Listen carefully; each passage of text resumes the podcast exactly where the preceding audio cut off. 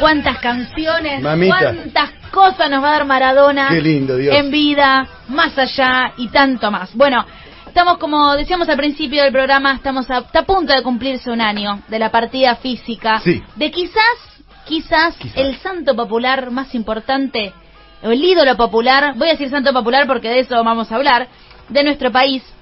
Y por supuesto, afortunadamente, llega un libro que analiza este proceso Ajá. de, eh, nada, de construcción del santo laico Maradona.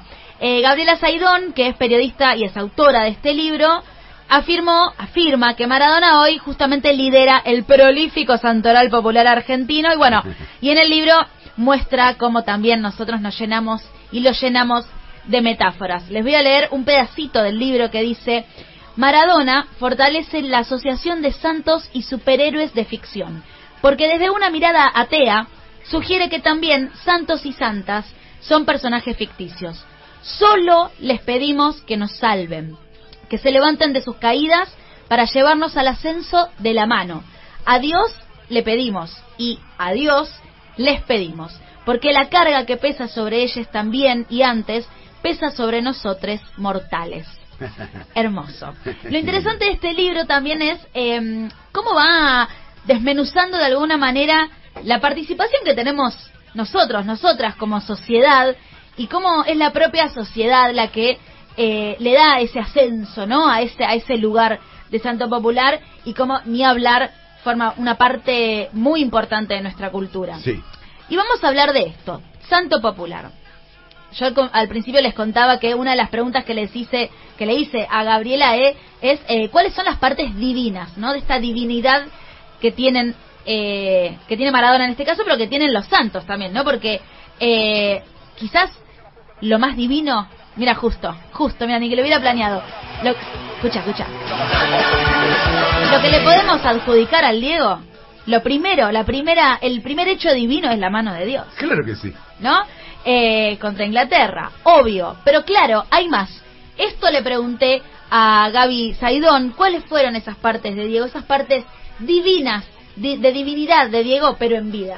Pero antes de eso hay otro hito, hay varios, pero uno que podemos marcar es el de la rotura de tobillo, porque en los hitos del proceso de divinización están los hechos buenos o milagrosos, entre comillas, y también las profundas caídas, las zonas más oscuras. Y bueno, la primera gran caída notable de Maradona es cuando en, en un partido en el Barça, con el Athletic de Bilbao, Andoni Goicochea le, le rompe en pedazos el tobillo, un- una lesión de la que nunca se pudo recuperar del todo y que se convirtió en una pelota en su, en su pantorrilla. Y que bueno, después de eso vino la adicción a la cocaína, que también es un algo que está dentro del proceso en la medida en que lo que se diviniza es lo, más alto y lo más bajo.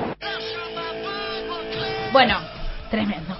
Eh, algo que también Gabriela marca en el libro, que es parte de la divinización, es lo que le sucede a Diego cuando deja de jugar. Cuando deja de jugar y toda la magia que tenía en el cuerpo, en los pies, en las piernas, en el torso, la pasa la lengua, porque Diego nos ha dejado el legado Sí, claro. de una cantidad de frases increíbles. Acá me puedo sumar a, a lo que decía Mayra de que la gente, la gente, nuestros oyentes opinen cuál es la frase de Maradona que más les gusta. Sí. Porque hay, ta- Es difícil, es difícil. hay tantas. Bueno, de hecho cuando murió Maradona una cantidad de notas salieron con todas cientos y cientos de frases increíbles. Bueno, entonces, le pregunté a Gabriela, porque no es lo mismo la divinización de los santos populares a la de los santos católicos. Hay que aclarar que la divinización popular no, no sigue las mismas reglas que la divinización católica, por ejemplo, de los santos católicos, donde todo eh, tiene que ser bueno y una vida ejemplar en el sentido de, de virtuosa, sino que los santos populares, en la medida en que se acercan a les humanes, son siempre imperfectos. Cuanto más imperfectos, más divinos. Gabriela Saidón, que es la que estaban escuchando, es la autora del libro, es periodista. Eh, y en el momento que me tocó afortunadamente leerlo al libro, al final de un capítulo, Gabriela dice que Maradona la interpela a ella e interpela a los demás. Y la verdad es que me imaginé tantas cosas y le pregunté de cuántas maneras sucede esto, cuántos Maradonas hay. Maradona nos interpela por eso, porque, porque es un dios imperfecto, el más humano de los dioses, como lo calificó Eduardo Galeano.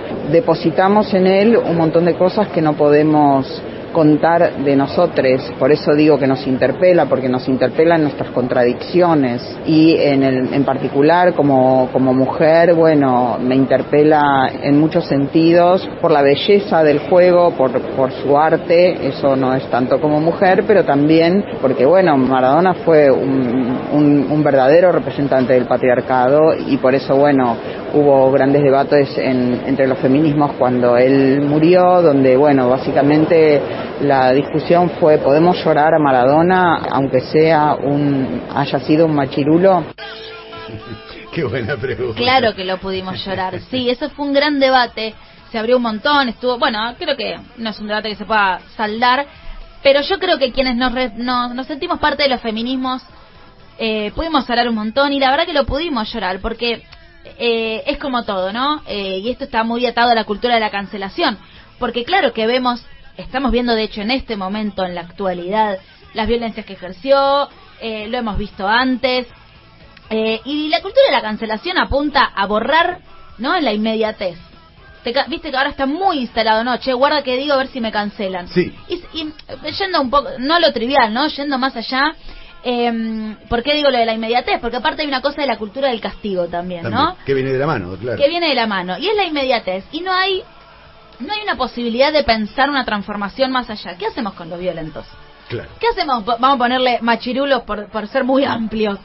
¿Qué hacemos con los violentos? ¿Qué hacemos con las violencias, no?